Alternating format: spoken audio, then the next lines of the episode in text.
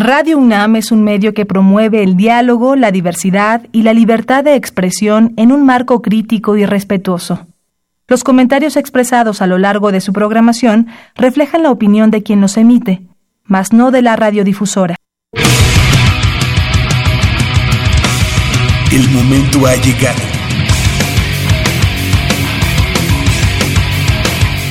El azul y oro se apodera de tu sentido auditivo. Esto es Goya, Goya Deportivo. Los 90 minutos del deporte de tu universidad. Arrancamos.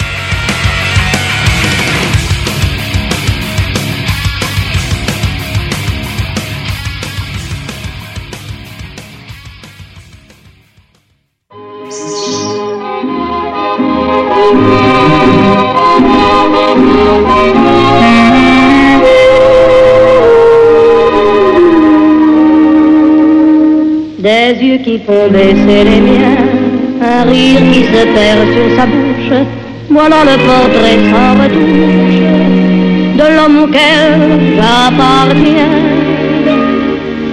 Quand il me prend dans ses bras, qu'il me parle tout bas, je vois la vie en rose.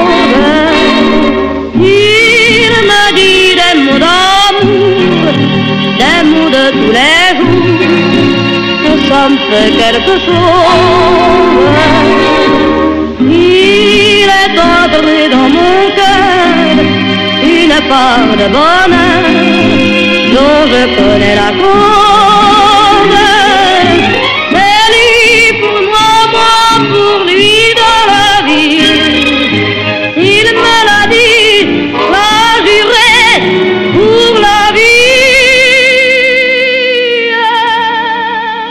Las 8 de la mañana con 3 minutos de este sábado 9 de septiembre de este año 2017. Yo soy Javier Chávez Posadas y les agradezco que estén nuevamente con nosotros en 90 minutos de deporte universitario, deporte de la máxima casa de estudios de este país.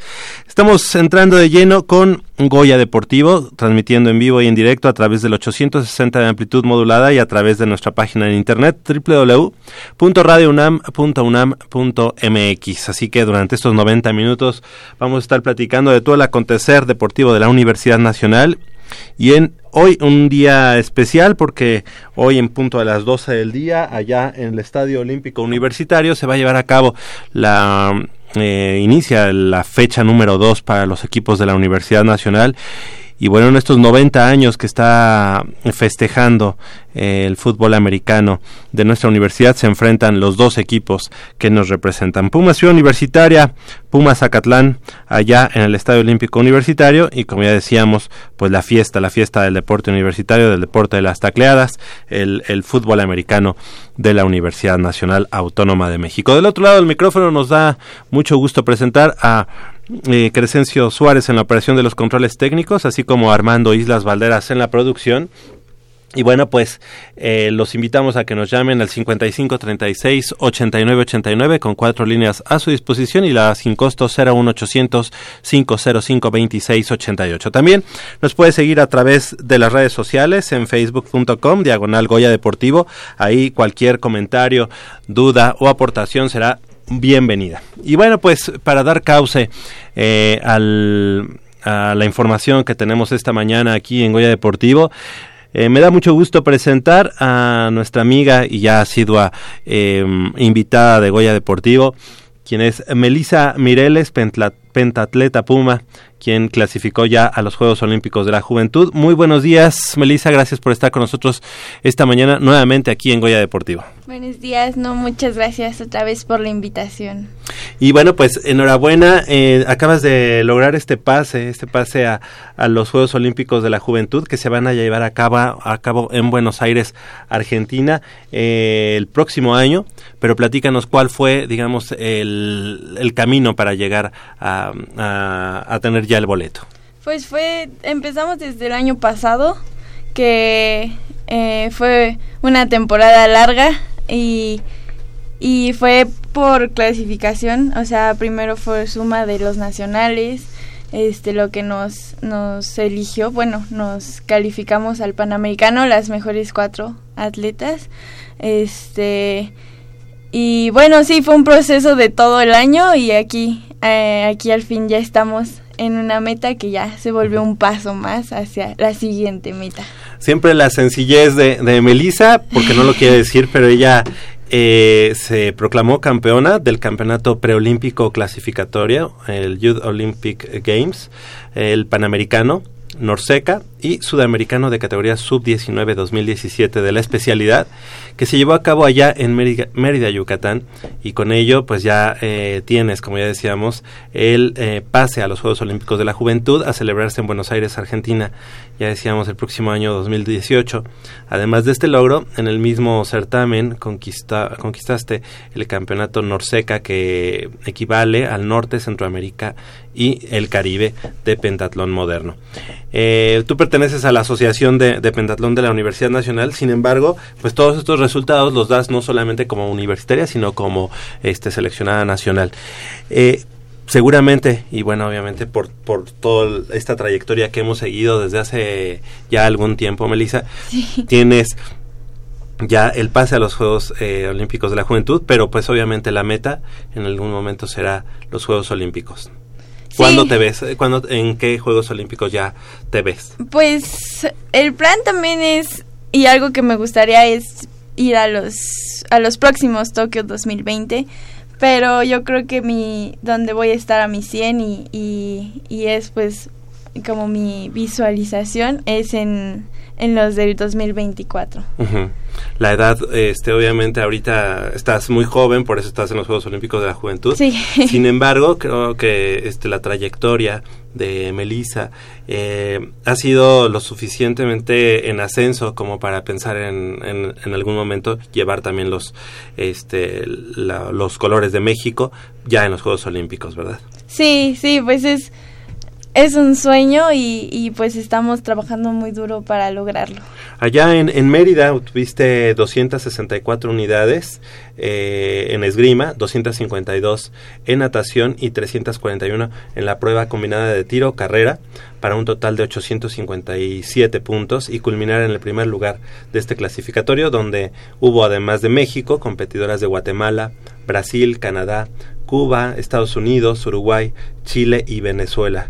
Eh, todos ustedes compitieron en, eh, por el boleto a dichos juegos en el campo deportivo Salvador Alvarado de la capital yucateca y en estos juegos no habrá, eh, no hubo la prueba de equitación, por lo tanto, no, o sea, no va a haber en los Juegos Olímpicos. Sí, no, no, a nivel internacional mi categoría no, no tiene equitación. ¿Y es uno de tus fuertes? O? Sí, sí, equitación es uno de mis fuertes, pero no, no, no lo ponen en nuestras categorías a nivel internacional y por lo tanto no va a estar en Juegos Olímpicos. Correcto. Y entonces al quitar, en este caso, equitación, ¿en cuál, de, ¿en cuál de las otras cuatro disciplinas es en donde tú te sentiste mejor? Pues la verdad lo que me ayudó mucho y me subió de, de posiciones fue el esgrima. Este, eso gané la prueba de esgrima y, y, por lo tanto salí en la prueba combinada en segundo lugar a seis segundos del primer lugar a todas estas chicas a las que tú ya te, te enfrentaste, eh, ya habían algunas con las que pues eh, habías tenido que competir en otros certámenes. Eh, ¿Cómo viste ese nivel? Pues la verdad es que hay como en América hay pocas que sí tienen un nivel muy fuerte, pero en sí México es el país más fuerte. De hecho, sabíamos que iba a estar entre México el, el, la competencia del pase y bueno, todas mis compañeras son muy buenas y yo creo que todas somos dignas de representar a México. Ahora que, que ya tienes el pase y ahora que tienes ya el boleto a, a, Buenos Aires, eh, ¿cuáles son las expectativas que, que tienes para, para el certamen olímpico de la juventud? Pues nosotros vamos a ir por todo. Este, nos vamos, ya empezamos nuestro plan, que tenemos un año para agarrar un nivel muy fuerte. Ok, y en este caso, este, tu entrenador, eh, no, alguno de ustedes, sí, adelante por favor. Y le damos la bienvenida a, a tu profesor, al entrenador. Buenos días. Hola, entrenador. buenos días. Javier Ya, Hernández. ya habías estado con nosotros, ¿verdad? Sí, sí, ya hemos venido dos, profesor. dos- dos veces. Profesor Hernández, pues bienvenido aquí a Goya Deportivo y eh, su el punto de vista que, que tiene el entrenador, como como vimos a, a Melissa, te puedo hablar de tú, ¿verdad? Claro, claro, Perfecto, profesor, gracias. Eh, ¿Cómo viste a, a Melissa en, en el certamen? Eh, ya nos platicaba un poco de esta característica de no tener equitación en, en este caso, sin embargo, bueno, que eh, este, lo pudo hacer con las otras cuatro eh, disciplinas y bueno, así alcanzar el primer lugar para ya tener el certamen este, listo, para tener el boleto a Buenos Aires. Es, de hecho, el- el- la competencia internacional en esta categoría Así sí es sin, sin equitación. Entonces, bueno, ya se tenía previsto eso desde, desde el inicio de la temporada. Meli platicó un poquito que el- las competidoras fuertes están, están en México, tiene toda la razón, pero aquí hay un, un paréntesis. Eh, fuimos al campeonato mundial hace un mes más o menos y la chica de Guatemala este, fue la mejor clasificada de América y compitió en esta competencia en Mérida con las mismas intenciones que nosotros.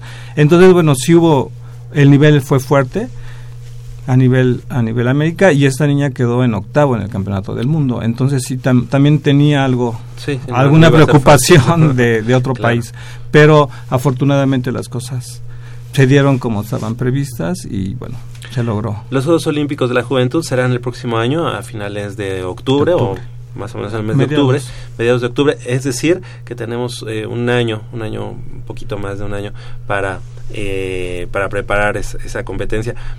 ¿Cuál es cuál es el camino? ¿Qué viene en puerta eh, en la preparación de, de Melissa? Bueno, ahorita como como dices, tenemos un poquito más de un año porque la preparación empieza empieza en octubre. Eh, tenemos planeado hacer un, un macro doble, bueno, dos macros, este uno con como meta el mundial, el mundial de la categoría y el que es en mayo, abril mayo y el segundo macro es ya directamente a Juegos Olímpicos. Entonces, en medio de esos de, de esas dos fechas hay competencias nacionales, este hay competencias de esgrima, entonces pues bueno, sí ya se está ya ¿Y se ese está campeonato internacional o mundial? Es el mundial. Es el mundial. ¿En dónde va a ser? Ese es en Portugal. Portugal, ok. Entonces, Se tiene una serie de competencias antes de Previas, Portugal. Portugal una estancia de entrenamiento y después termina el primer macro y para el segundo una o dos competencias de preparación y ya llegará a Argentina. Eh, siempre platicábamos que equitación era una de las eh, disciplinas en las que mejor estaba Sí. eh, Melissa. Ahora de estas cuatro, ¿en cuál es, digamos, la, eh, la, la que despunta más? ¿Esgrima? Mira, esgrima, en esgrima le, le va bastante bien, pero por ejemplo ahorita en esta competencia, a pesar de que no, no, no llegó al 100, ganó la esgrima y ganó la prueba combinada. Entonces, las- estas dos pruebas les van a... tenemos ciertas ventajas con, e- con estas dos. ¿Y en cuál es pues, donde Melissa sabe que tiene que, que, no, digamos, apretar un poquito más? Mira, normalmente es natación. No- natación le falla. O no es que le falle, sino a lo mejor no tiene tan buen, tan buen desempeño. Pero no podemos descuidar esgrima porque es una prueba de muchísima concentración. Entonces ahí también los resultados pueden variar mucho. Entonces yo creo que no podemos descuidar ninguna. Ninguna, ¿verdad? Este, Exacto. en estas son las cuatro y las cuatro son importantes y no podemos eh, fallar en ninguna. Sí, eh, ah, en 264 unidades en esgrima, 252 en natación y 341 en, eh, tres- Prueba combinada. en la prueba combinada de tiro carrera, ¿verdad? Eh, digo, obviamente los parámetros para conseguir puntos en natación son diferentes que, le- que para conseguir puntos en esgrima o en, ¿verdad? Sí, la- las tablas de puntuación se manejan diferente. De hecho, la esgrima se, ha- se hace en base al número de competidores y en natación depende de su actuación, Del tiempo. del que tiempo, hace, igual ¿no? que en la prueba combinada. Entonces, sí, en una dependemos de alguien más y en natación, en las físicas dependemos de nuestro esfuerzo. Correcto. Eh, también es veíamos por aquí que eh, junto con Melissa, eh, México hizo el 1-2-3, ya que Oliver Mairán y Alejandra García puntuaron detrás de, de Melissa Mireles con 826 y 799 unidades respectivamente. Es decir, que el equipo mexicano, además de Melissa, están estos dos chicos, o hay más, digamos, para. De, bueno, de hecho, las cuatro mejores de esta temporada en esta Ah. en esta categoría fueron ellas cuatro. Ok. Sí, eh, Sí, en hombres cuatro. también se, se, se quedó uno, Uno, dos. uno, dos en, primer hombres lugar, también. Sergio Flores, que, Que es el que va también con ella a los juegos. Que calificó también. Y en segundo, Alexis. Ah, ok. Vázquez. Entonces México en esta categoría sí estamos Sí tiene un en buen, buen nivel. Y de- en especial en esta categoría. Correcto. Y bueno, eh, como ya decíamos, del 6 al 18 de octubre, allá en mm, Buenos Aires, Argentina. En este caso, eh, me gustaría preguntarles, para la ida a Portugal, al, al Campeonato Mundial y también para los Juegos Olímpicos de la Juventud, es quién es quien absorbe los gastos, es la federación, es este o directamente Mira, de, de entrada estaríamos planeando que fuera la federación, pero por ejemplo este año la federación no nos apoyó en bueno en, en muy poco y todo fue por parte del patrocinador oficial, su papá Germán Mireles, este la familia pagó todos los gastos. Esperemos que ya con este logro, con este con esta clasificación, este tenga algún apoyo adicional Claro. por parte de, yo no sé si sea la federación o sea CONADE o sea comité, no lo sé, pero esperemos que, que se dé un cierto apoyo. Perfecto. Y, eh, Melissa, ¿qué, qué representa para ti el hecho de que, además de llevar este los colores de, de Pumas, porque es tu equipo, además llevar el, los de México, los, de- los del país? Pues estoy muy feliz este de poner en alto a México y a la universidad. Este y pues vamos a seguir trabajando para ponerlo siempre en alto a los dos. Excelente, pues sabemos que, que así será, todavía falta mucho tiempo, sin embargo, ojalá podamos tener ese, ese seguimiento eh, constante para ver cómo va la preparación y bueno, pues primero para Portugal, que es un campeonato mundial, y luego para los Juegos Olímpicos de la Juventud, pero bueno, en este caso te queríamos felicitar y queríamos escucharte eh, platicar sobre este logro de tener ya el boleto hacia Buenos Aires.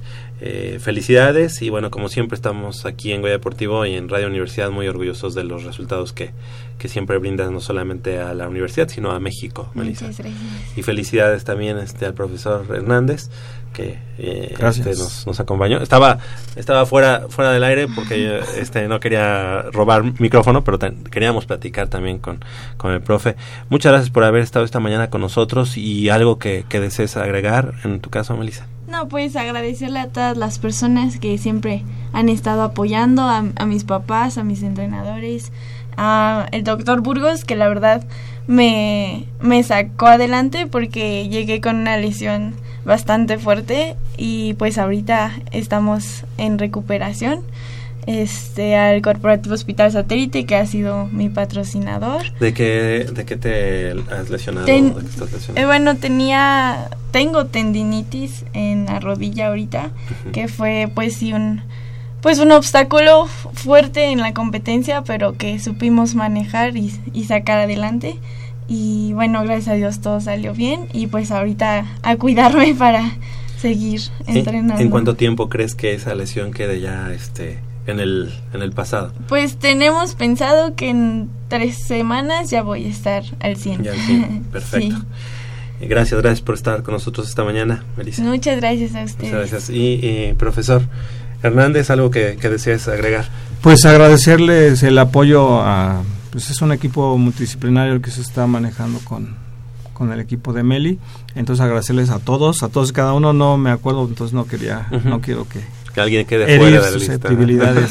y este y a ustedes, la verdad es que ustedes nos han mantenido este, en la mira durante algún tiempo y creo que eso es importante y Gracias. debemos de reconocerlo. Muchísimas gracias. Gracias, pues son los resultados, a final de cuentas también los- lo que nos hace también estar, estar cerca de Melissa y de todo su equipo, que como ya decían es este es multidisciplinario, ahorita nos comentabas del corporativo satélite del Sí. hospital, pues sí también les mandamos un saludo porque también ahí eh, ellos son parte importante, ¿verdad? La- Sí. La parte de recuperación y rehabilitación que necesite Melissa.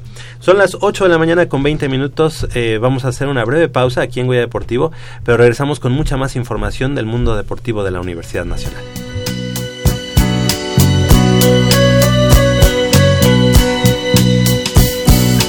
Et si tu n'existais pas, Dis-moi pourquoi j'existerais dans un monde sans toi, sans espoir et sans regret. Et si tu n'existais pas, j'essaierais d'inventer l'amour.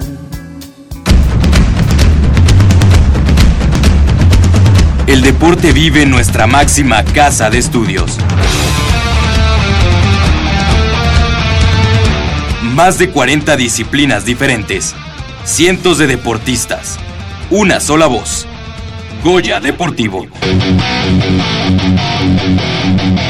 Cada sábado el felino se apodera del cuadrante. 90 minutos del deporte de tu universidad. Escúchanos todos los sábados de 8 a 9.30 de la mañana por el 860 de AM. Goya Deportivo. La voz del deporte universitario.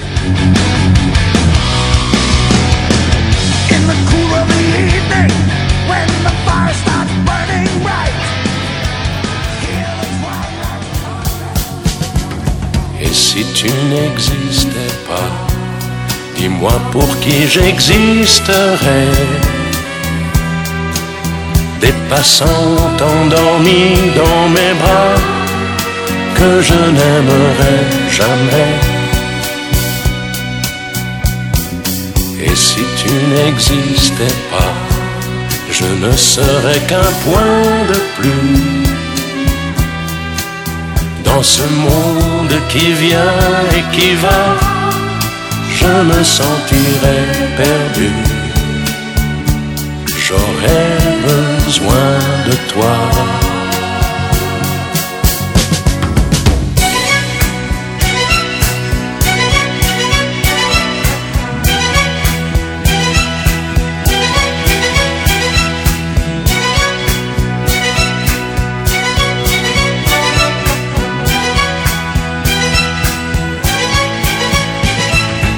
Et si tu n'existais pas, 8 de la mañana con 23 minutos, estamos de regreso aquí en Goya Deportivo y bueno, pues los recuerdo que estamos en vivo en, eh, aquí a través de, de, Radio Universidad Nacional y le damos la bienvenida a nuestro compañero y amigo Leopoldo García de León Polito. Muy buenos días, ¿cómo estás? Bien, Javier, muy bien, en una semana de mucho deporte, de eh, este fin de semana en especial tenemos un, un partido de fútbol americano, pero excepcional, esperado, que pocas veces se, se, se da. Cinco veces se han, se han eh, enfrentado nada más. Eh, en total. Uh -huh. Y este. Que, que, que, a mí me da mucho gusto por los 90 años del fútbol americano en la universidad y sobre todo porque son nuestros máximos representantes, ¿no? Exacto, sí. Va a ser un duelo entre hermanos y lástima que no tengan que, que perder. Sí, exactamente. Pero exactamente, nos ponemos a la mitad y ya, de todos modos ganamos. Así ¿no? es. Este Pumas Ciudad Universitaria contra Pumas Zacatlán allá en el Estadio Olímpico Universitario, 12 del, 12 del día. Ojalá, ahorita comentábamos de, pues bueno, obviamente toda la semana estuvo este lloviendo fuerte. Eh, en la zona de Ciudad Universitaria, pues obviamente que, el sur fue muy muy castigado. Sí, entonces a ver qué tal qué tal pues queda el campo. El, el, campo, campo lo, lo, lo, estuvieron cuidando mucho. De hecho, lo estuvieron este, cubriendo con lonas uh -huh. para que no hubiera mayor afectación, pero va, reblandece mucho.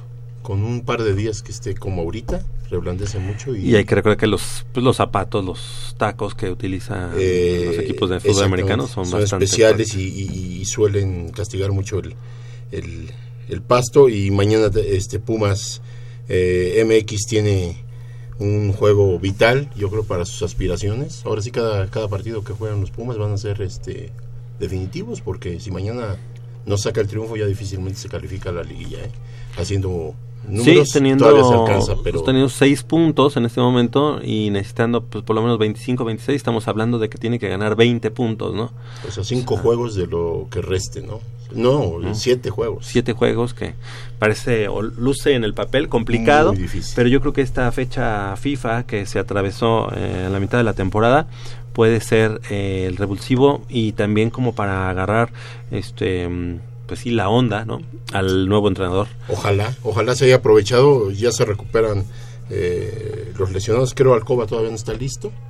Este Formica sí ya está en condiciones y esperemos que, que sea el revulsivo que necesita Pumas tanto eh, en el aspecto de, de- recuperar jugadores como en el aspecto de este técnico. Esperemos que Pumas eh, ya cambie su estilo eh, y muestre otra cara porque vienen partidos muy difíciles. Ahorita recibimos a Cholos y la próxima semana vamos a Guadalajara, donde tenemos más de 30 años sin poder ganar. Y eso habla de que Pumas ya, ya están los focos casi rojos, ¿no? Sí, y bueno, pues, como dices, pues poner atención en todo esto. Bueno, pues eh, seguimos seguimos con la información de, de deportes de la Universidad Nacional y es que con un saldo de dos medallas de oro, dos de plata y una de bronce, el equipo representativo de kendo de la Universidad Nacional culminó su participación dentro del Campeonato Nacional de la Especialidad que se llevó a cabo en el frontón cerrado de Ciudad Universitaria. Los primeros lugares que consiguió el cuadro de la UNAM correspondieron al equipo femenino de primera fuerza, el cual estuvo integrado por Lumi Tamara, Martínez y Melisa Maravilla, las tres de la Asociación de Kendo de la Universidad Nacional. Además, eran Arcos eh, Peralta de la Facultad de Ingeniería logró el otro metal dorado en la categoría de segunda fuerza.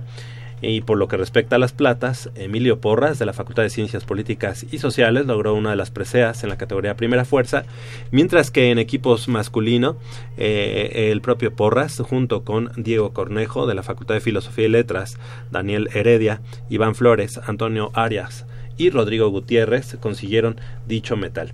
En este certamen, este certamen que sirvió eh, para conmemorar los 40 años de la, de la disciplina en la Universidad Nacional, se dieron cita más de 170 competidores de ocho asociaciones como son el IPN, Puebla, Morelos, Jalisco, Estado de México, Aguascalientes, Ciudad de México, además de obviamente eh, los anfitriones, los Pumas de la Universidad Nacional. Eh, esta mañana nos da mucho gusto presentar a nuestros amigos Emilio Porras, como ya escuchábamos ahí, de la Facultad de Ciencias Políticas y Sociales, y Rodrigo Gutiérrez eh, de... em, Rodrigo Gutiérrez de, el- de la Asociación del- de, de Kendo de la Universidad Nacional. Muy buenos días, Emilio. Gracias por estar con nosotros. Gracias, muchas gracias por invitarnos. Al contrario. Y también gracias por estar con nosotros a Rodrigo Gutiérrez. Muchas gracias, es un placer estar aquí. Bueno, primero que nada, platíquenos. eh, el kendo, el kendo en la universidad que, que tiene bastantes años. ¿Tú, tú recuerdas, Polo, este, el profesor Hofner? Sí, cómo no. ¿Verdad? Cómo no. Él fue uno de los que Fue el pioneros, pionero, ¿no? Fue el pionero. Sí. La década sí, de los 70, 80. Y, y creo no tiene mucho que falleció. Bueno, ya tiene unos añitos, pero creo falleció, ¿verdad? El- Eh, me parece que sigue vivo todavía. Ah, sí, yo ya lo sí. este, entonces Ajá. fue alguno. del- Alguno de los pioneros del, del equipo. fue alguien que está, creo, asociado con las artes marciales, pero no recuerdo. Si nos está escuchando ahorita así como que Sí, revivió. no, no, no, no, no, Ya no, revivió. no, de- perdón, profesor, perdón. Yo lo conocí muy bien porque eh, tuve un amigo que tomaba clases con él y me decía, no, dice, es durísimo el profesor. Dice, es tremendo para, para entrenarnos, dice, y- Sí, ya. no, no, no, hasta, la- hasta miedo le tenía a mi amigo. Él puso las piedras, las Sí. primeras piedras, y ahora. Bueno, Perdón, profesor, eh, yo ya estoy confundiéndolo. No, no, no, ojalá nos viva muchos años. Sí, claro que sí. Un saludo muy, muy, Oye, muy fuerte. y Emilio, eh, platícanos un poco del kendo, este, esta mm, arte marcial, eh, disciplina nipona. Sí, eh, el kendo es, para dar una aproximación, esgrima japonesa. Se trata de un descendiente de las técnicas que usaban los samuráis para combatir entre sí.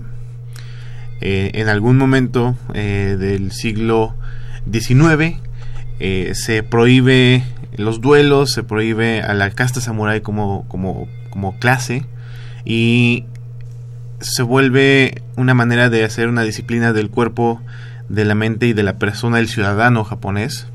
El tomar los valores que eh, los samuráis predicaban y convertirlos en una especie de arte marcial que después toma también un giro deportivo en el siglo XX. ¿no? Ya de competencia, ¿verdad? Sí. Ok, y bueno, eh, en tu caso, eh, Rodrigo, eh, ¿cómo te fue en este campeonato, en este campeonato de, eh, hecho ahí en la Universidad Nacional? Pues el campeonato me fue bastante bien. En la parte individual eh, llegué hasta octavos de final. Eh, no estuvo mal. Creo que casi todo el equipo perdió contra el, el que es el campeón. Entonces, este, no, no me sentí mal. eh, nos fuimos a tiempo extra. Estuvo bastante bien. Y creo que donde tuve como un mejor desempeño fue en la parte por equipos. eh, al final del día es como eh, estar como conviviendo con los compañeros es más motivante. ¿Cuánto tiempo ya practicando kendo en la universidad, Rodrigo? Yo llevo 10 años practicando. En tu caso, Emilio. Eh, desde el 2011 Ok. regresé yo de Japón de eh, obtuve una beca para ir a entrenar kendo en una universidad de- japonesa y regresando me incorporé al club de la, de la universidad. Ok, ¿y cuáles son las esas? Bueno, obviamente hay muchas diferencias, ¿no? Entre el kendo allá estudiantil en, en, un- en la cuna del kendo eh, con lo que se practica en México, pero ¿qué tan lejos estamos en México? Em, bueno, la, una cosa que es muy padre es que la verdad las, las distancias se acortan, se acortan mucho. Si uno ve las competencias, porque hay, hay- están en YouTube, de cómo era, hay una competencia entre el equipo japonés y el equipo mexicano, creo que en, en- en principios de los 90, finales de los 80, y es una barrida, ¿no? Ahora seguimos perdiendo contra los japoneses, pero ya bastante Más bast- cerrado. Bastante más cerrado. Hay, hay una muy importante diferencia, que es que en Japón de eso se puede hacer una carrera eh, con la que uno trabaja, con la que uno pueda ganarse la vida.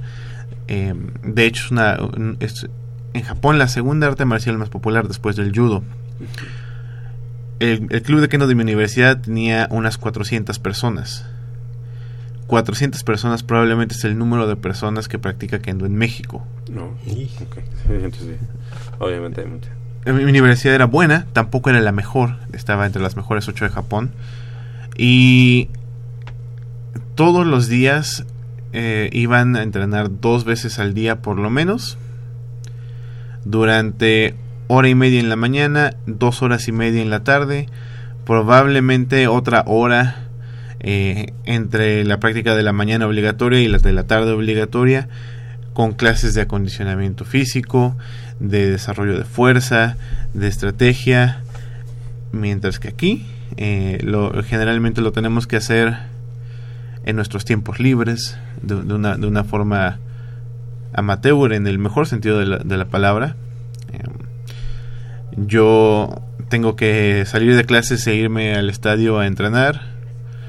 Eh, tengo que ver si puedo hacer la tarea y si puedo ir a entrenar al mismo tiempo.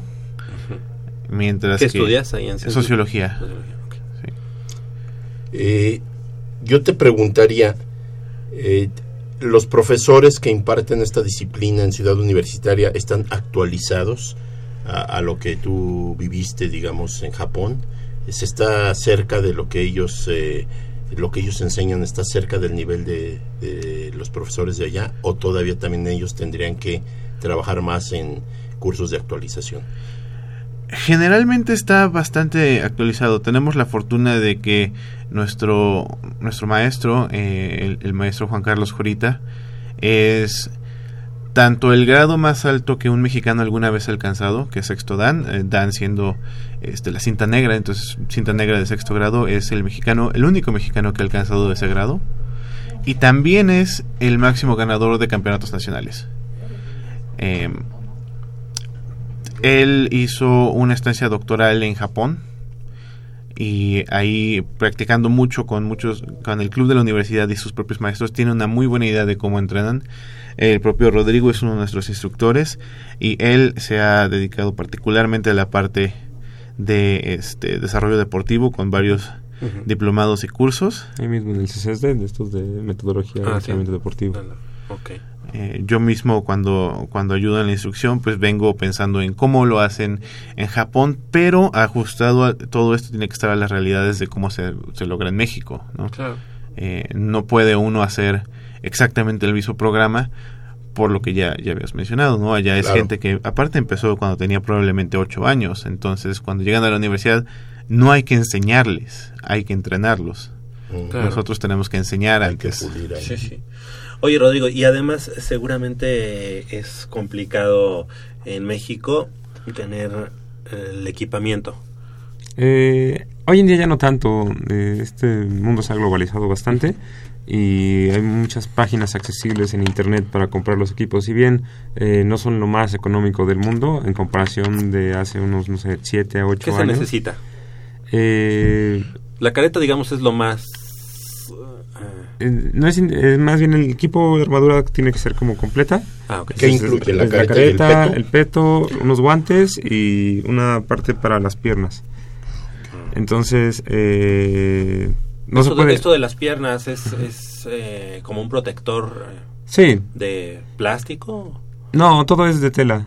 De tela, este, como diferentes capas de tela de algodón, eh, comprimidas bien para tener como un buen soporte y que si bien los golpes eh, no van a lastimar, pueden doler un poco, pero nada de... Entonces, sí, son- nada. sí, sí, sí es pesado el, el, el- el-. Debe de pesar alrededor, bueno, los de ahora alrededor de 5 kilos, me parece. Antes, este, la- las partes de metal eran, este, creo que de titanio o de, de un metal así como muy, muy pesado, así. Yo cuando, cuando empecé tenía uno que la careta era de, de acero y, y este era mucho más pesado.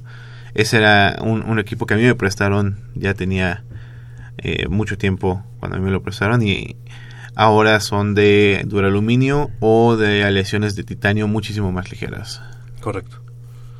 Pues sí, es, es este. mm, Cada, cada disciplina tiene sus, sus, sus cosas, características. Sus características. y sus- Oye, este, ¿cuántos, cuántos eh, compañeros, cuántos jóvenes practican actualmente aproximadamente ahí en la UNAM eh, el kendo? Más o menos eh, un cálculo. Yo creo que alrededor de 50. Mm. Sí, en, Bueno, en el, en el grupo de la noche, que es donde estamos los dos, eh, el promedio de gente que asiste es 25-30. Este, hay gente que es un poco más intermitente, pero ese es nuestro promedio eh, eh, general. En el grupo de la mañana que yo llevo van alrededor de 10 a 15 y hay otro grupo que tiene también alrededor de esos números. Así, eso tan solo como en la universidad. Se hizo un taller eh, en el CSH Sur y, por ejemplo, a- se acaba de abrir y yo creo que van a ser alrededor de unos 20, 20 practicantes. ¿Le falta promoción al kendo dentro de la universidad? ¿Falta algún tipo de, de logística que les ayudara a promover más este deporte? ¿O es cuestión de los coordinadores de cada plantel? ¿O cómo, o cómo puede levantar un poco más el interés de los jóvenes por practicar el kendo? Creo que lo principal sería tener como más accesibilidad a horarios.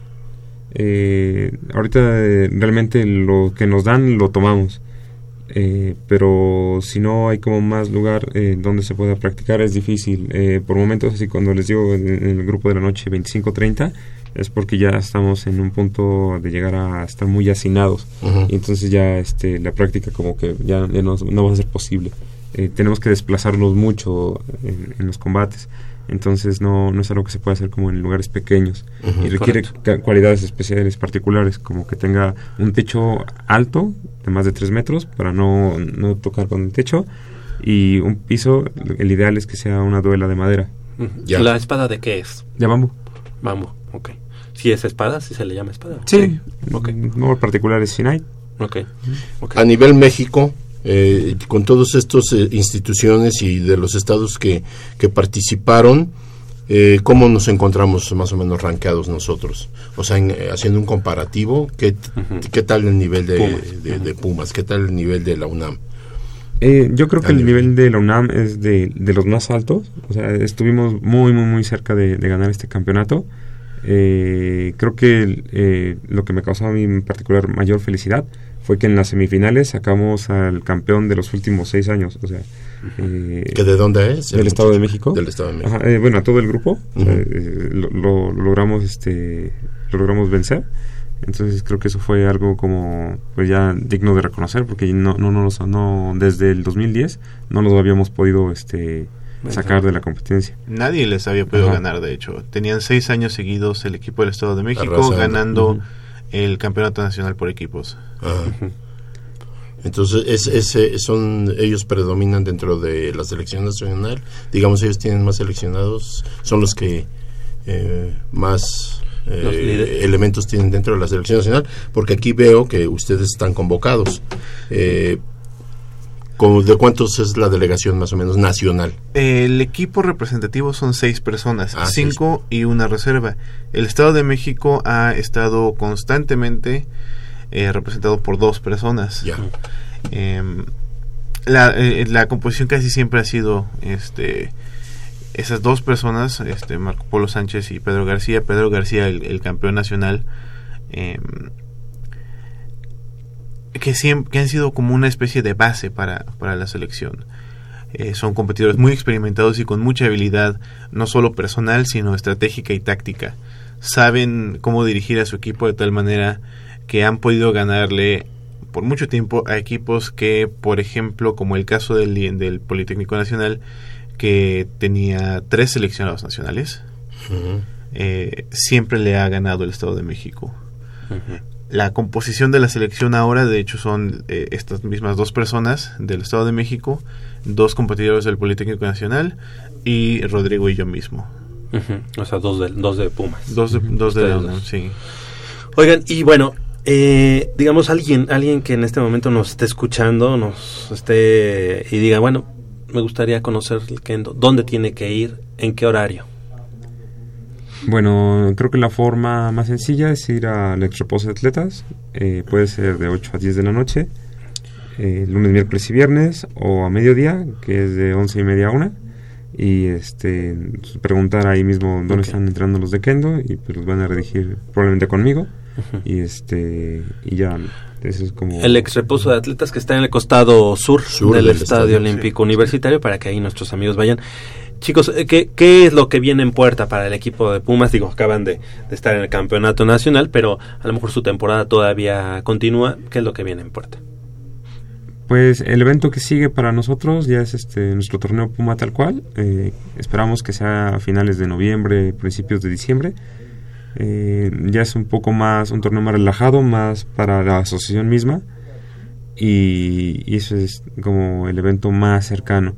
No, eh, perdón, eh, ¿no tienen el torneo latinoamericano antes? Ah, eh, bueno, ese en particular es como solo para nosotros Ah, dos, porque ok. somos Como parte de la selección. Ajá, exacto. Ok. ¿Y, es- y en este latinoamericano que ustedes tienen, ¿para cuándo es? Es en noviembre, me parece que de Del 9 al 12 de noviembre. Así es. ¿Dónde se va a llevar a cabo? En Argentina. Perfecto. En este caso, eh, la misma pregunta que les hacía a, los, a la chica de Pentatlón. eh, ¿Es la federación de la especialidad la que absorbe esos gastos o para ir a Argentina ya, se está, ya están tronándose los, los dedos para ver cómo le, van, le vamos a hacer para ir? El sistema que se tiene ahorita es un poco la segunda opción.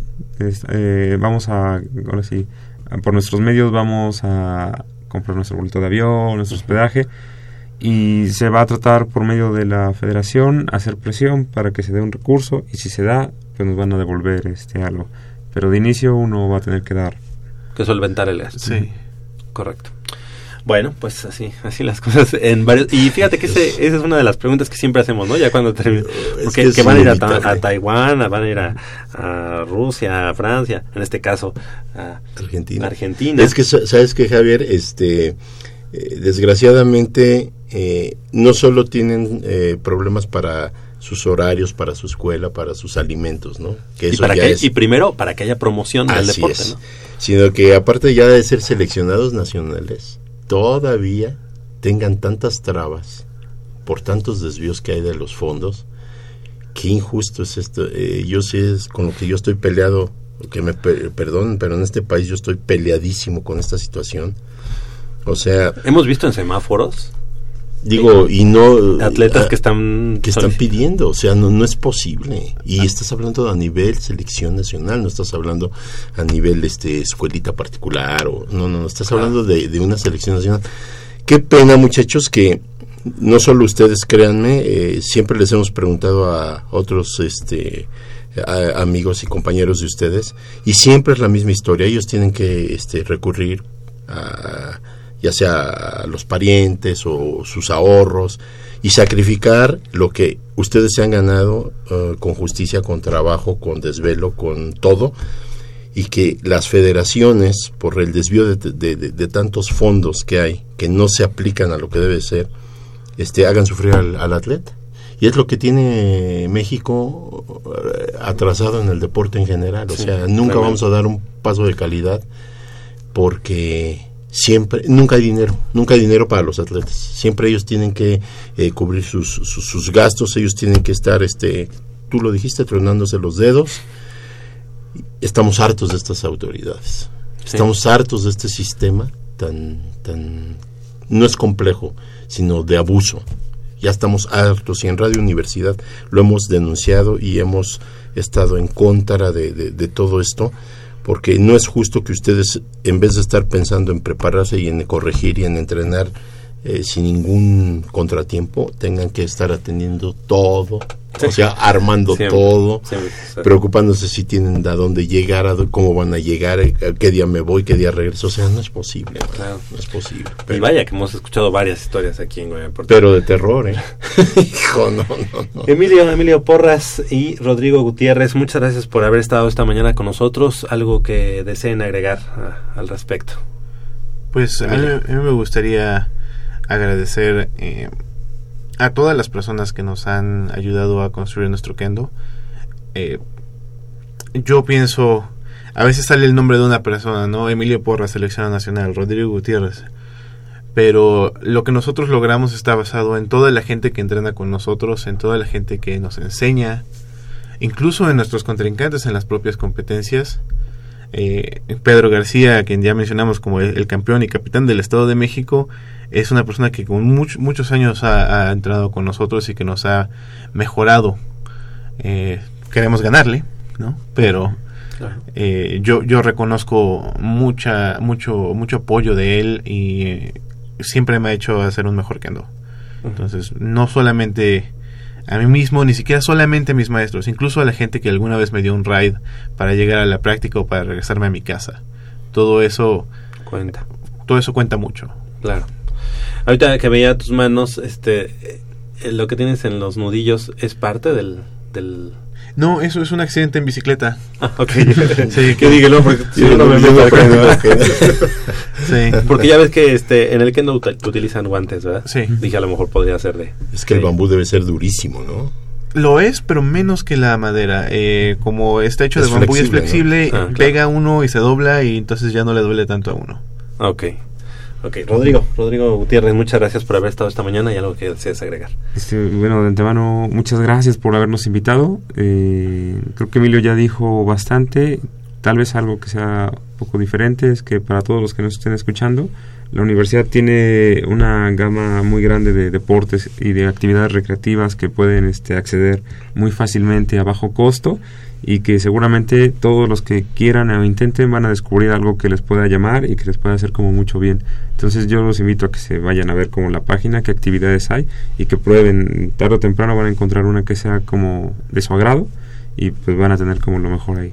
Claro que sí, fíjate que era con- justo con lo que iba a cerrar esta entrevista, precisamente una de las, ¿qué? ¿Cuántas? 40 y... 47 disciplinas que hay 47 ahorita. disciplinas, y es que ya de repente nos la cambian, Sí, sí, sí. pero 47 disciplinas y bueno, Kendo, no habíamos tenido la oportunidad de platicar desde hace algún tiempo con los amigos de Kendo, pero es, es buen momento para Y sí, que hay que, y que hay que resaltar estas disciplinas porque este siempre pensamos nada más en tres deportes, ¿no? El fútbol, el fútbol y el fútbol, ¿no? Entonces, pues, no, no, nada más es fútbol la universidad. Claro. La universidad tiene deportes maravillosos de alta competencia y sobre todo de muy- que sino que son este nivel. otra cosa muy diferente, ¿no? Y que traen una disciplina a veces mejor que los deportes más comerciales. Sí, y como arte marcial, pues imagina todo lo que implica, ¿no? También de filosofía, de este, de autoconocimiento.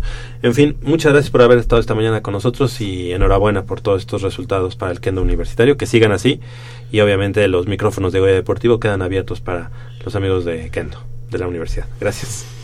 Son las 8 de la mañana con 49 minutos. Hacemos una breve pausa. Les recuerdo los teléfonos 5536 8989 con cuatro líneas a su disposición porque vamos a tener en unos minutos más este boletos, boletos para nuestros amigos para el partido de hoy. Pumas Ciudad Universitaria, Pumas Zacatlán. Llámenos, ya ya pueden llamar a ese teléfono. Ok, bueno, ahorita nos dice el productor, pero bueno, ahí están los teléfonos. 8 de la mañana con 50, no le cambien.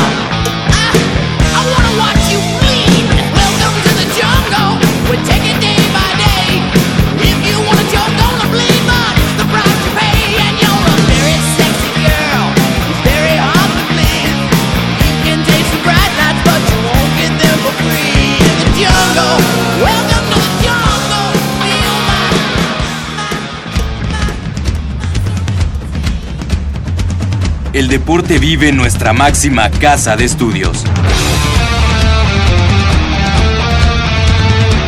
Más de 40 disciplinas diferentes, cientos de deportistas, una sola voz. Goya Deportivo. Cada sábado el felino se apodera del cuadrante. 90 minutos del deporte de tu universidad. Escúchanos todos los sábados de 8 a 9.30 de la mañana por el 860 de AM. Goya Deportivo. La voz del deporte universitario.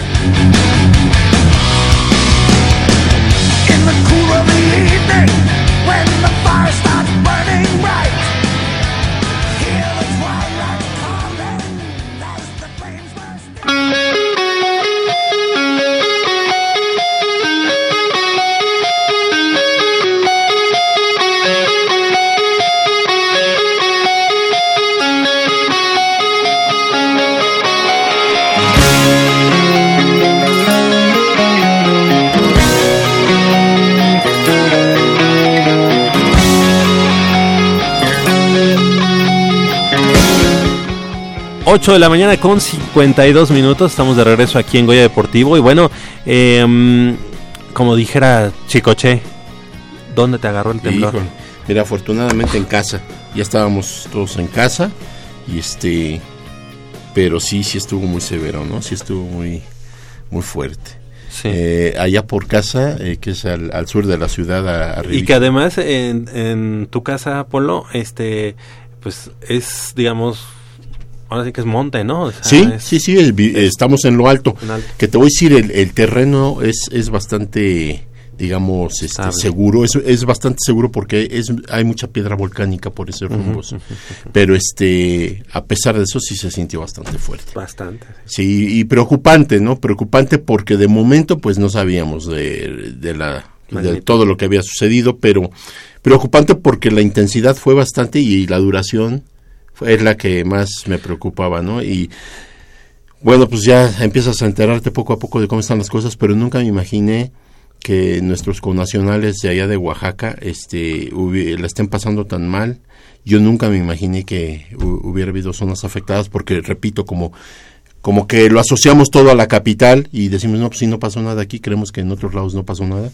Y no, sí estuvo muy muy fuerte. Yo creo que, eh, no, no sé si ya la UNAM está... Sí. Este, Sí, hay, hay un centro de acopio. de ya- acopio. Yo imagino que es el que ponen en las astas o Ajá, por ahí. Exactamente. Y que pues invitamos a toda la comunidad universitaria y al público en general a que por favor ayuden a, a, este, enviar, eh, no sé qué estén solicitando, no sé si Pues, es eh, agua, Es, es agua, alimentos, en- alimentos enlatados. enlatados, ajá, ajá. y este zapatos.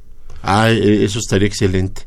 No, de verdad es a mí me dio mucha tristeza. Eh, yo vi eh, sacan un video donde un alguna persona de allá oriunda, obviamente, este rescata una bandera de México. La, la Ah, del Palacio Municipal de Juchitán. Ándale, de Juchitán, Oaxaca, y, y la, la vuelve a poner en la parte alta de los escombros. Eso es, es una escena muy, muy triste. Habla de, de, de, de, lo- de lo mal que la están pasando, pero sobre todo habla en ese momento de una solidaridad. O sea, nos llama a reflexionar y que tenemos que ser este ya dejarnos de tantas tonterías de que si eh, de que si los chilangos de que si el de Guadalajara que, que si el norteño que o sea porque estas personas yo veo muchos ataques en las redes sociales de gente del norte y de gente de Guadalajara y de algunos estados en general eh, siempre que hay algo, siempre atacan mucho a la gente, nos atacan mucho a la gente del Distrito Federal. Yo creo que ya es hora de que se quiten ese tipo de complejos. Todos somos mexicanos, no hay mexicanos de primera ni de segunda.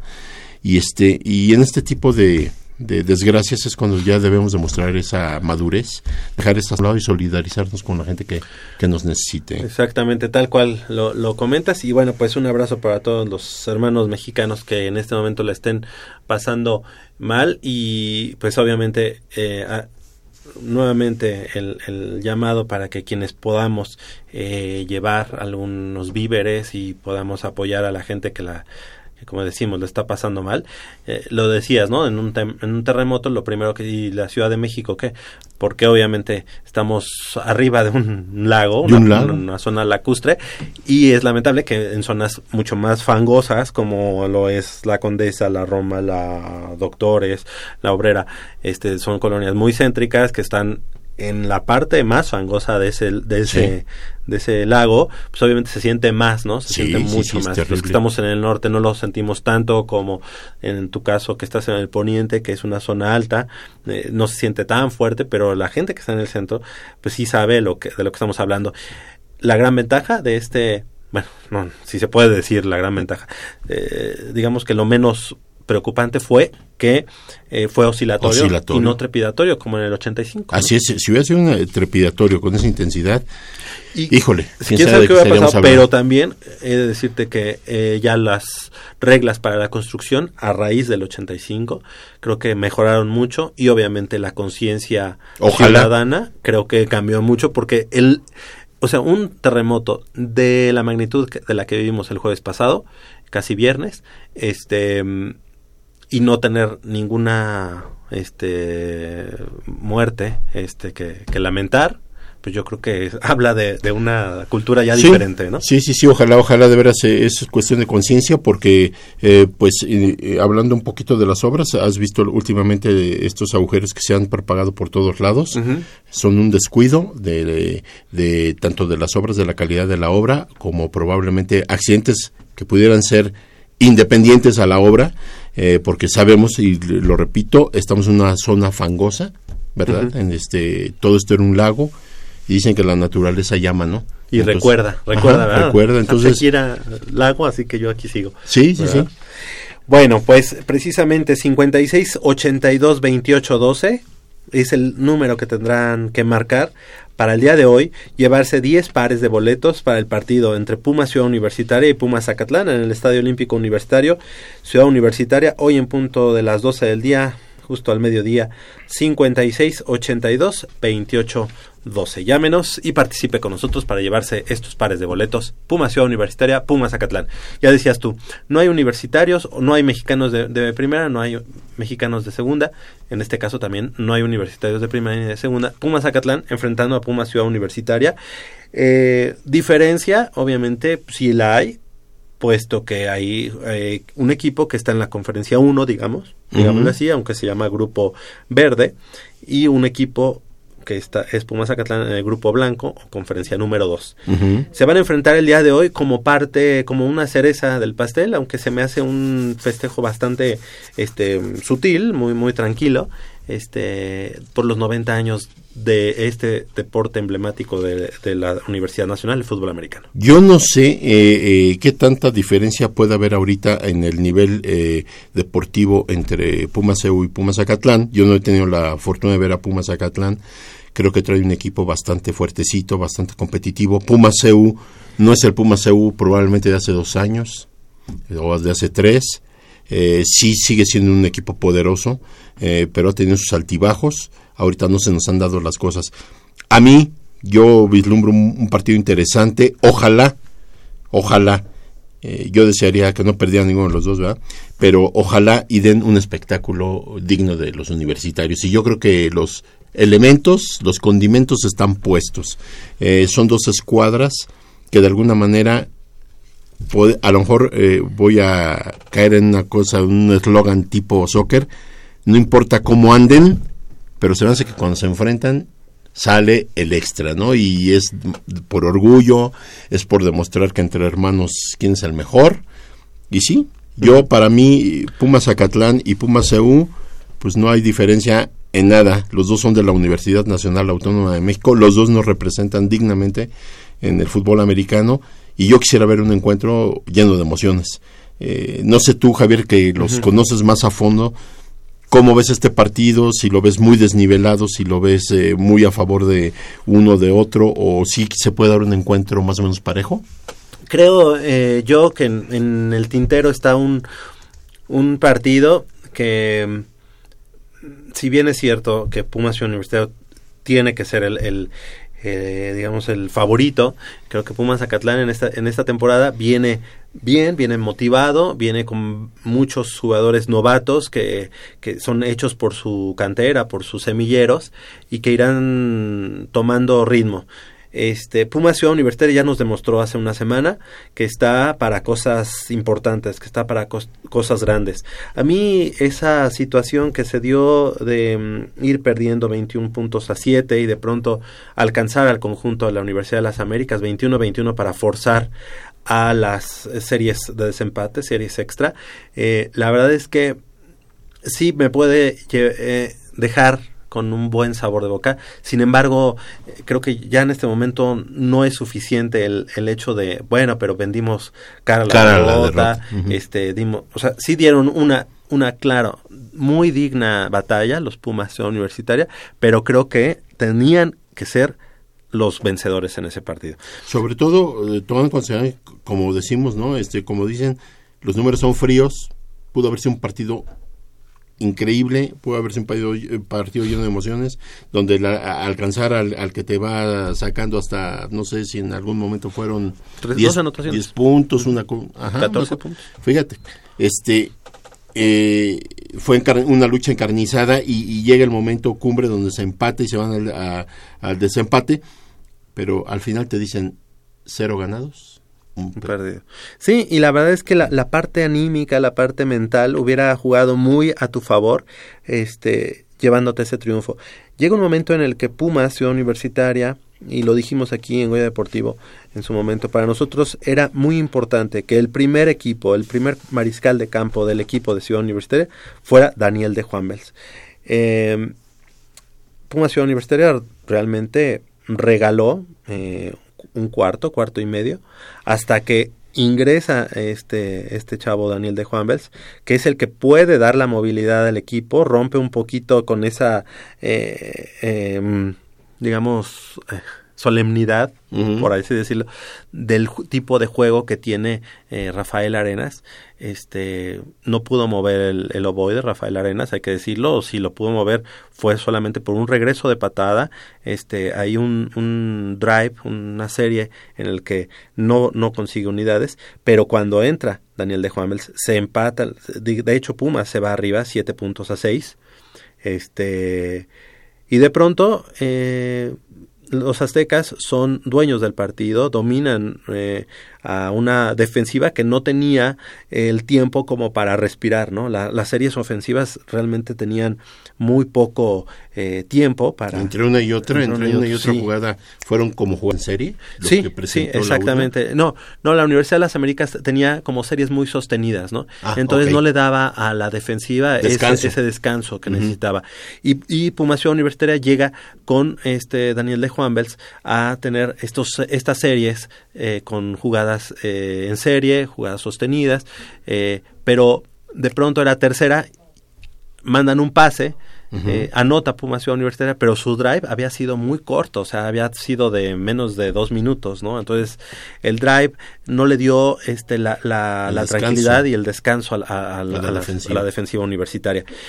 21 puntos a 7 se pone el equipo de, de los Aztecas de la Universidad de las Américas y Pumas Ciudad Universitaria tiene un gran regreso con Daniel de Juamels, nuevamente hay que decirlo, en, en los controles, este timbran dos veces las, las diagonales y cuando este logran interceptar y ya tener poco tiempo en el reloj para acercarse y este y ya darle la puntilla al, al marcador y llevarse el triunfo este viene este fumble nuevamente del, del equipo de Pumas.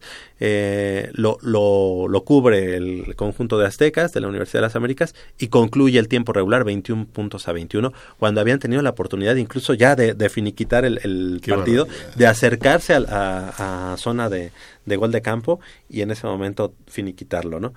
Este, 21 puntos a 21, se van a series de desempate y bueno, en el, en el primer drive, ya sabes, este, un pase eh, a la zona de, de los profundos, de linebackers, un poquito más adelante de los linebackers. Entre de los linebackers y profundos. y de pronto una mala lectura, yo ahí también se lo atribuyo al, al mariscal de campo, a Daniel de Juanvels, que no ve como uno de los, de los, de los profundos pues a- se anticipa y se lleva el ovoide.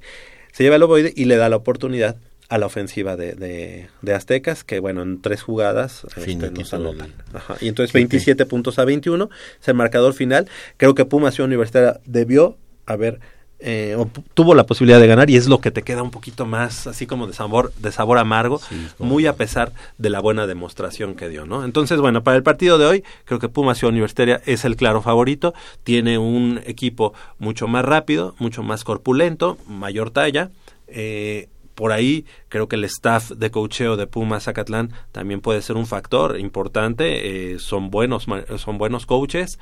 eh, a lo mejor ahí la partida podría ser eh, en cuanto a la estrategia, pero creo que obviamente como un equipo de la conferencia 2 y uno de la conferencia 1, pues Pumas Ciudad Universitaria parte como favorito.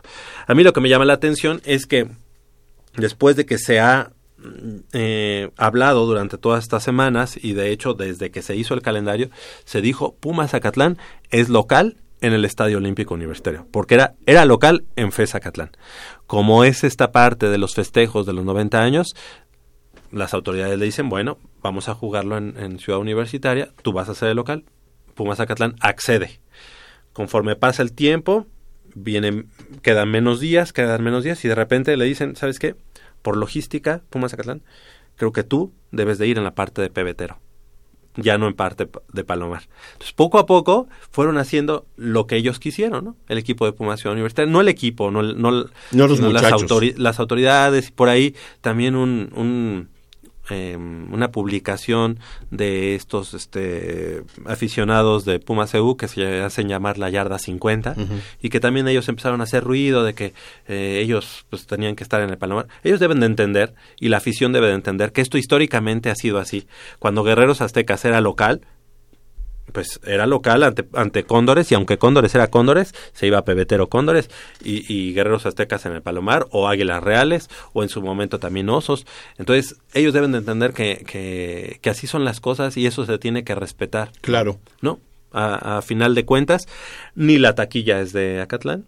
Porque pues es- podría decir Acatlán, bueno, ok, tú te quedas en el Palomar, tú te quedas este con la narración, este eh, tú vas a ser local, eh, tú, tú sales por la puerta de maratón, yo, yo por la entrada, digamos, del marcador, pero a final de cuentas, entonces tú me das la taquilla, ¿no?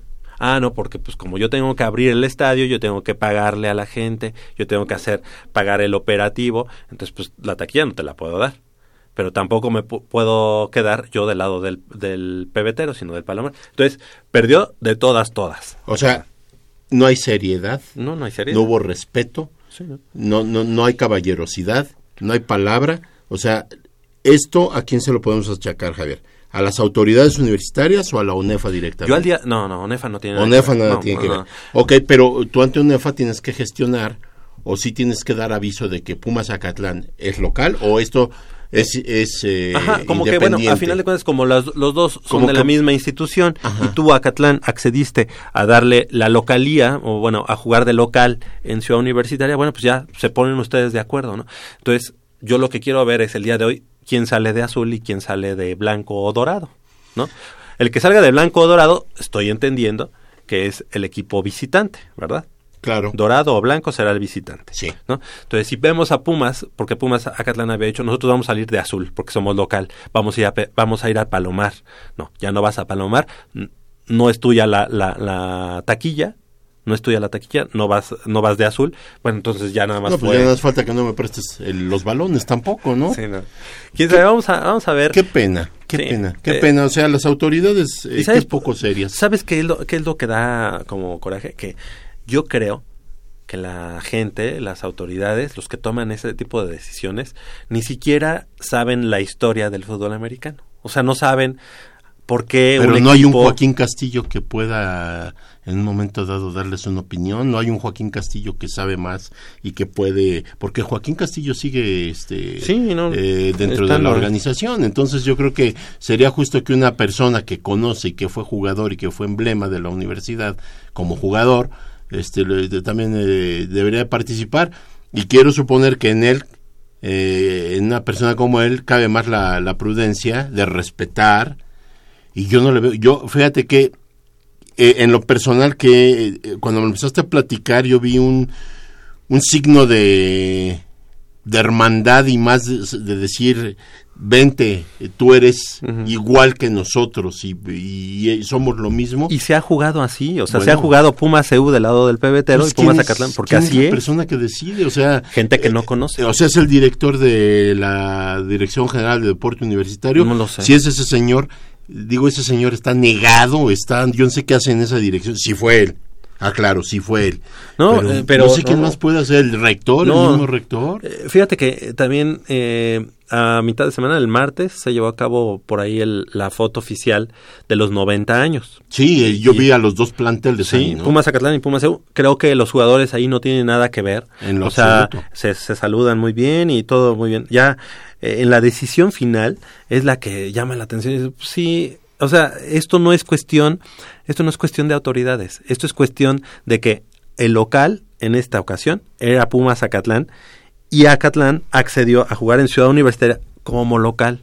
Y poco a poco le fueron quitando las cosas para que el día de hoy, capaz de que los vemos jugando de blanco, ¿no? A Yo, Pumas pues, Zacatlán. Pues mira, na- yo me voy enterando porque tú estás más, eh, más empapado en, en el tema de fútbol americano siempre, pero yo así co- como lo está, me lo estás platicando, yo, yo por, ahora sí que hasta, si tú quieres por rebeldía o dignidad o como le quieras llamar, yo hubiera dicho, ah, entonces no soy local, per- perfecto, nos vamos a mi estadio, Sí. nos vamos a mis instalaciones porque yo quiero ser local. Sí, ese- y como ese mi lo- eh, en el calendario dice que yo soy local, entonces me, me disculpan. Muchas gracias este por ofrecernos el Estadio Olímpico Universitario, pero yo me voy a mi a mi a mi terreno. Sí, sí lo podía hacer, ¿eh? Sí, sí lo Y, podía hacer. y- y yo creo que hubiera estado bien que lo hubieran hecho, porque esto es hacerle el caldo gordo a gente ignorante, a gente que no tiene ni idea de lo que está haciendo y que lejos de agradecerles, pues yo creo que se van a llevar una serie de improperios entre ellos eh, los míos y este y la verdad es que sí da coraje.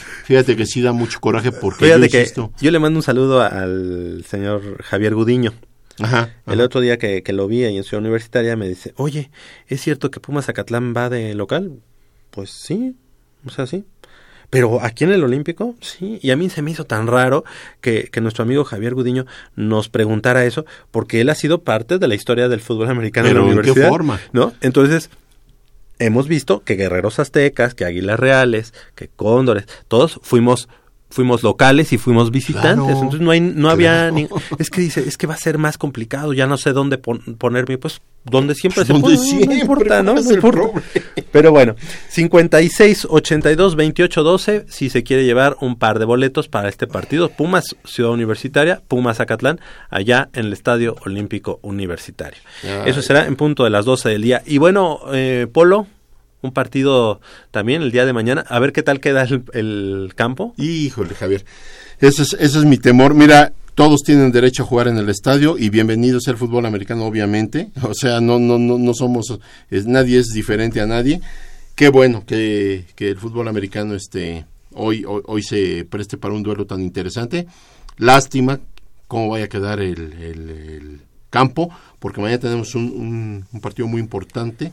Eh, eh, anótese que ahorita va a ser la jornada ¿Ocho? 8. Pumas Cholos, ¿verdad? Pumas eh, recibiendo a los Cholos de Tijuana, un equipo que ha empezado a levantar, los Cholos. Pumas seguimos con una incertidumbre, este se pierde en el primero de liga dirigido por Egea, se gana en el primero en el primer partido de Copa dirigido por Egea se gana y este, pero ahorita nos quedan exactamente 10 jornadas por disputar, o no sé si son, no, son nueve, nueve jornadas por disputar. De las nueve jornadas, Pumas tendría que ganar aproximadamente siete partidos, o sea, siete juegos de nueve se tendrían que ganar para que este Sumes tener aspiraciones. La mayoría de los equipos eh, califican entre 25 y 26 puntos. Nosotros tenemos 6 puntos. Necesitamos 20 para una posible calificación a la liguilla. Entonces estamos hablando de que de 9 partidos, 7 nos darían 21 puntos más los 6 que se tiene, serían 26. O sea, a lo mejor serían ganar 6, empatar 1. Por ahí una cosa, una combinación así, pero ya ni, ni ganando 6 y empatando 1 nos dan las cuentas así muy, muy cercanas a lo que queremos. ¿Por qué es medular este Javier? Porque se nos viene un calendario pesado. Eh, ahorita recibimos a Cholos, un equipo te digo que viene levantando después de, tener varios tropiezos.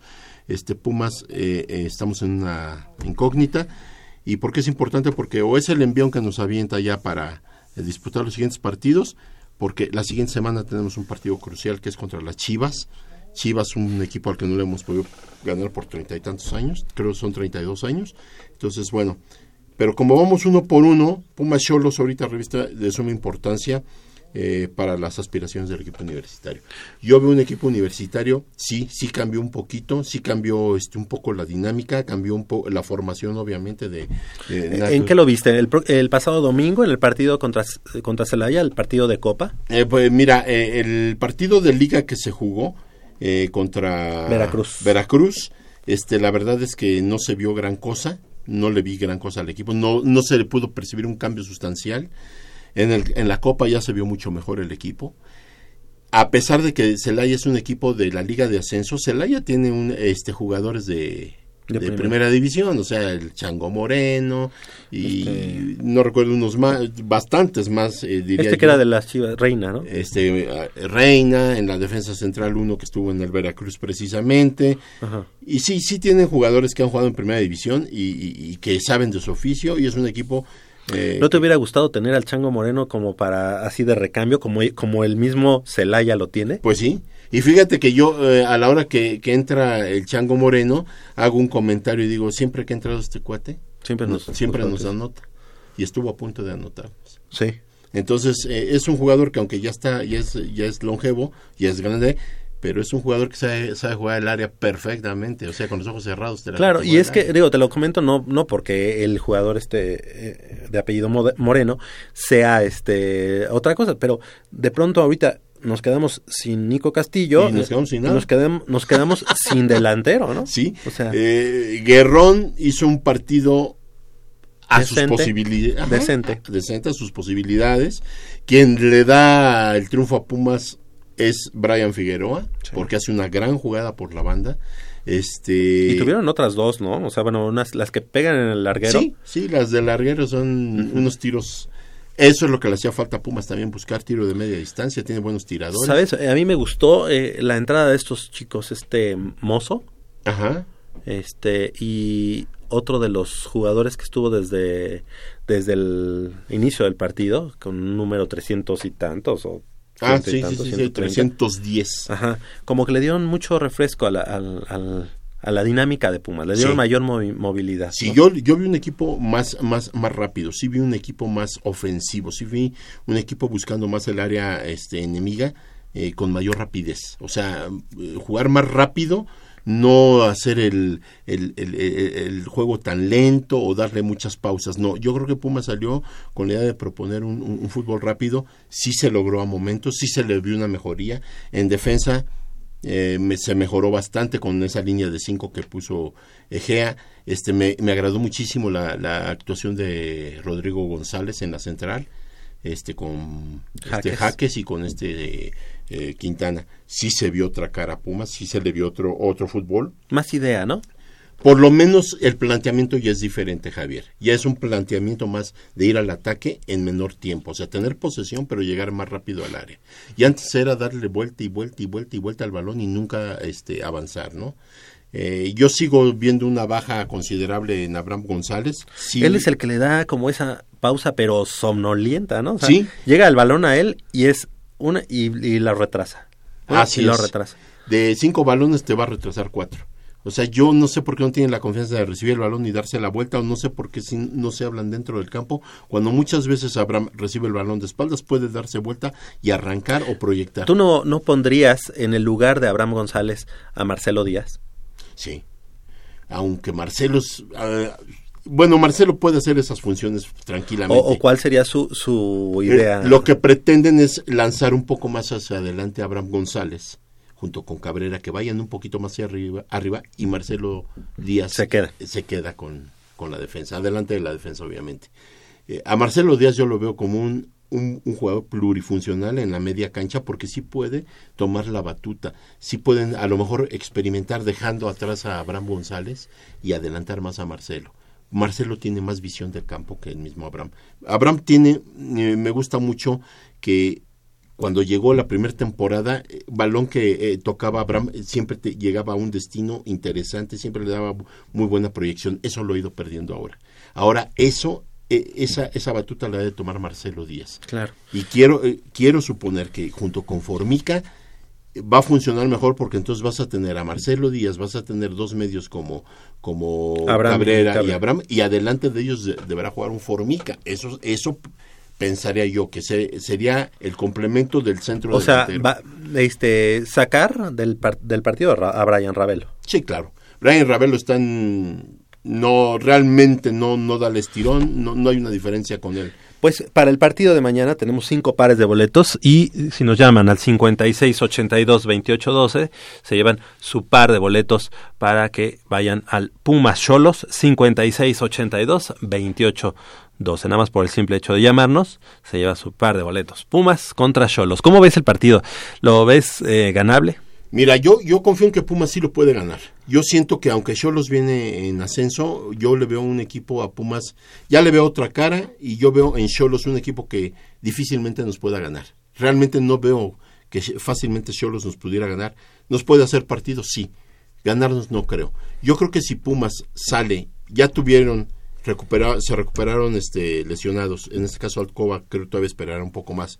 Este pero ya ya ya hubo chance de que Gea trabajara más con el equipo yo siento que Pumas eh, tiene un partido ganable Eh, parece ser que Castillo llega en buenas condiciones Marcelo Díaz también eh, Oye, y que además tanto Marcelo como Nico, Nico Castillo querrán ya sacarse la espina, ¿no? No la han visto con, con el equipo, con su selección, con Chile. Sí, sí, sí, el juego de Chile fue realmente eh, triste para ellos en cuanto a participación porque eh, en el primer juego que yo les vi, Nico Castillo pasó desapercibido, Marcelo Díaz hizo su, cumplió con su función y el segundo partido que jugaron que fue contra Bolivia, lamentablemente, tristemente lo pierden por una mano de Marcelo Díaz, una mano clarísima dentro del área, como nunca debe salir un jugador a tapar un balón, este lo hizo Marcelo Díaz y la prensa y en las redes sociales lo atacaron, sus, sus Sí. compatriotas lo atacaron mucho.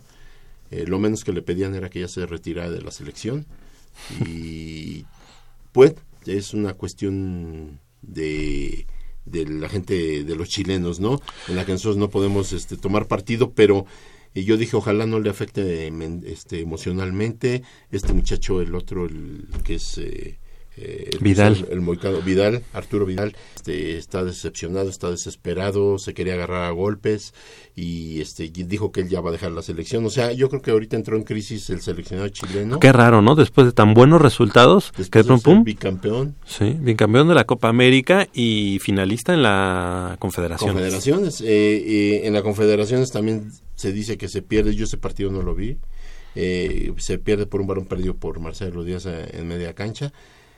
Esperemos que no le afecte mentalmente. Él sabe que tiene fútbol, son accidentes de, de- de- de- un partido Claro. y bueno, esperemos no, no le pese. Pero yo veo a un Pumas, eh, insisto, mejor parado, ya le veo mejor cara.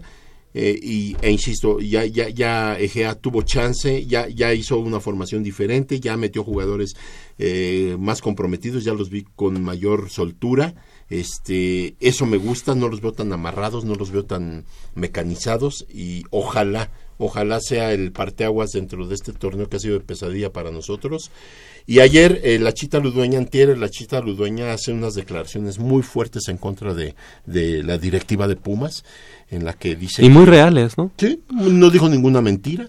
Y no es posible que tengas un equipo tan fuerte, tan comprometido, y que llega a una final y después de la final lo desarmes, ¿no? Lo, lo, lo, lo deshagas, ¿no? Entonces, Oye, eh, permíteme, para los boletos del partido de Pumas contra Cholos para el día de mañana, que nos llamen al 55 36 89 89, 55 36 89 89, porque eh, tenemos aquí problemas con la, con la línea, y ya que se lleven su par de boletos para Pumas contra Cholos, 55 36 89 89.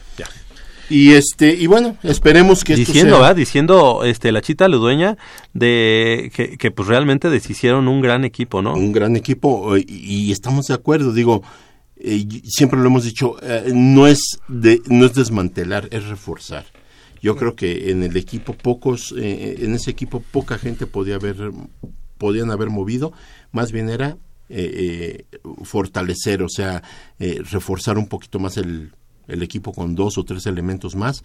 Eh, habla de la de la injusta del injusto de la injusta salida de Verón. Dice no es posible que un emblema del equipo lo pues lo corrieron realmente, ¿no? De una manera tan- lo forzaron a, tan a vil, retirar. ¿no? Ajá. Y dice y ahí, ahora y así eh, termina su su intervención dice ahora ahí están pagando las consecuencias. Y sí es cierto. Se están pagando las consecuencias. ¿Por qué? Pero, y nosotros como aficionados y el club y, y el nombre de Pumas es lo que lo, est- lo está pagando sin deberla ni temerla, ¿no? Ah, Llega claro. una persona, deshace totalmente el, el trabajo que se había realizado cuando realmente lo que necesitaban era solamente afinar ciertos detalles Sí. de ese equipo y hubiera quedado, pero... Yo no estoy diciendo que, que todos son eternos. A lo mejor eh, decir sí, a lo mejor un elemento o dos elementos ya ya nos, eh, no entran dentro de los planes, ya, ya el sistema para ellos es Ahora, pesado. exacto. Ahora, Pero- Verón, Verón, a lo mejor decías, no, pues ya es muy grande lo que sea. Ok, traes a otro defensa, le das solamente medio tiempo a, a Verón y luego lo empiezas ya a cambiar. a Sí, es más, el mismo Verón, eh, a, la Iba a hora, entender, ¿no? a la hora de ser titular y entrar a jugar y, y ver que empieza eh, a, a flaquear, aunque él en algún momento dijera, no, yo me siento bien, pero tú desde fuera ves que empieza a flaquear y que empieza su nivel empieza a bajar, en ese momento lo cambias, entra eh, el refuerzo y él poco a poco se irá dando cuenta, ¿verdad?, de que su nivel va eh, A la baja. decreciendo, ¿no? Claro. Entonces, eso no es malo, sino eh, eh, llegar tú sin conocimiento o, o no sé con qué idea. es- es- este señor ahora se protege diciendo, es que yo estoy trabajando para el presidente próximo. no. Yo no voy a sacar No, nada. Pues eh, No, más miedo te da ese tipo de Pumas. Pumas no puede no puede pensar así, o sea, No, jamás. Yo Jamás. trabajo para el siguiente este eh, presidente, ok, sí, pero ahorita tengo que dar resultados y tengo que dar títulos, porque Pumas es un es un equipo el más grande. Yo sabes que hubiera, yo, yo sabes que hubiera hecho, vas a trabajar para el siguiente presidente, me parece perfecto, vete a las fuerzas básicas. Exacto. La- levántame la cantera, tú, tú solito, y a ver, Y ponemos, una persona y ponemos un presidente que que sea de quiera ganar eh, torneo tras torneo, que quiera, que aspire a calificar, mínimo a calificar y máximo a comprometerse Polo, al título. Polo, pero es que a partir de que se, bueno, después de Elías Ayub, hemos tenido cada vez peor, cada vez peor, cada Sí. vez peor. Sí, pensábamos que no, No. podría haber, pero renegábamos del ingeniero Mabú.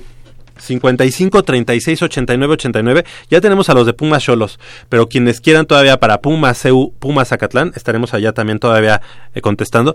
55 36 89 89, porque por aquí decíamos, pues ¿por qué no llaman? No, lo que pasa es que creo que el teléfono de aquí de la cabina tiene algún problema, pero si quieren ir al partido de hoy al mediodía Pumas CU, Pumas Zacatlán, todavía tenemos boletos 55 36 89 89. Y los ganadores para el partido de mañana Pumas contra Cholos son Rubén Gaitán, Enrique Vieira, Lourdes Martínez, Jesús Romero y Julio Mancero, Mancera, perdón. Todos ellos, ahorita vamos a decir, creo que es de 11 a 11.15 en la pagaduría costado sur de la Torre de Rectoría, justo enfrente del mural, la Universidad del Pueblo, el pueblo a la Universidad de David Alfaro Siqueiros. Allá en Ciudad Universitaria de 11 a 11.15, por favor, con la copia fotostática de su este mm, identificación. Sí, ¿Sale? es. Este, y no quiero dejar de lado, eh, y creo, bueno, No, podríamos extendernos importante. más sobre este, eh, esta situación de- del equipo. Eh, ahorita lo que la premura es, este, Pumas tiene que ganar sí o sí, porque si no, esto este, se nos va a complicar totalmente. Pero no quiero dejar de lado a, a la, a la Liga MX femenil, a nuestras Pumas, este, qué partidazo se jugó el sábado pasado en el Estadio Azteca. Y tú tuviste la oportunidad de ir, no, no de verlo, sino eh, de ir. Eh, qué partido inigualable. Nuestras Pumas tienen un nivel impresionante y la verdad es que fue un partido apretadísimo. Eh, el América trae un buen equipo, no lo podemos negar. Trae un equipo en el que cinco o seis elementos de estas chicas son seleccionadas nacionales y a pesar de eso Pumas le hizo gran partido. Pumas pudo haber ganado. Eh, no se las oportunidades no No se no se concretaron. dieron y pues un gol de último momento un, un parpadeo un descuido este nos cuesta la derrota y, y por qué lo menciono porque señores eh, en, en la Liga MX estamos en el cuarto lugar estamos con ocho puntos verdad y eh, arriba de está el Toluca, está el América y está el Pachuca. Entonces nuestras Pumas están haciendo un papel muy decoroso y el día de hoy, eh, a las 4 de la tarde...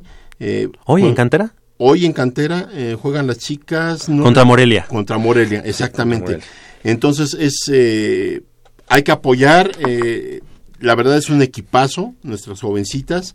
Es un orgullo verlas cómo se parten el alma.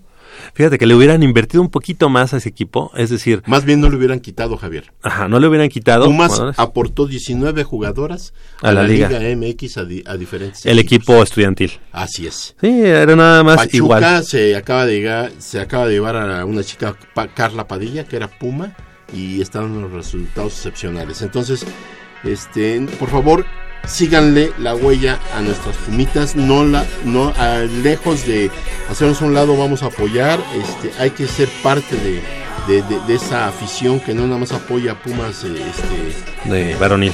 varonil. Exactamente. Para Pumas Cholos, Rubén Gaitán, Enrique Vieira, Luras Martínez, Jesús Romero y Julio Mancera. Eh, todavía nos pueden llamar al 55 36 89 89 para los boletos de Pumas CU contra Pumas Zacatlán. Vamos a estar aquí un ratito más contestando. Y del otro lado del micrófono nos acompañó Crescencio Suárez en la operación de los controles técnicos y Armando Islas Valderas en la producción. De este lado del micrófono nos despedimos Leopoldo García de León. Gracias. Javier, esperando hoy tener un gran partido de fútbol americano y que mañana nuestros Pumas ganen a Cholos. Exactamente, que ganen. Yo soy Javier Chávez Posada, les agradezco el favor de su atención, no sin antes invitarlos y recordarles que el próximo sábado, en punto a las 8 de la mañana, tenemos una cita aquí en Goya Deportivo con 90 minutos de deporte universitario, deporte de la máxima casa de estudios. Hasta la próxima. Es un medio que promueve el diálogo, la diversidad y la libertad de expresión en un marco crítico y respetuoso. Los comentarios expresados a lo largo de su programación reflejan la opinión de quien los emite, mas no de la radiodifusora.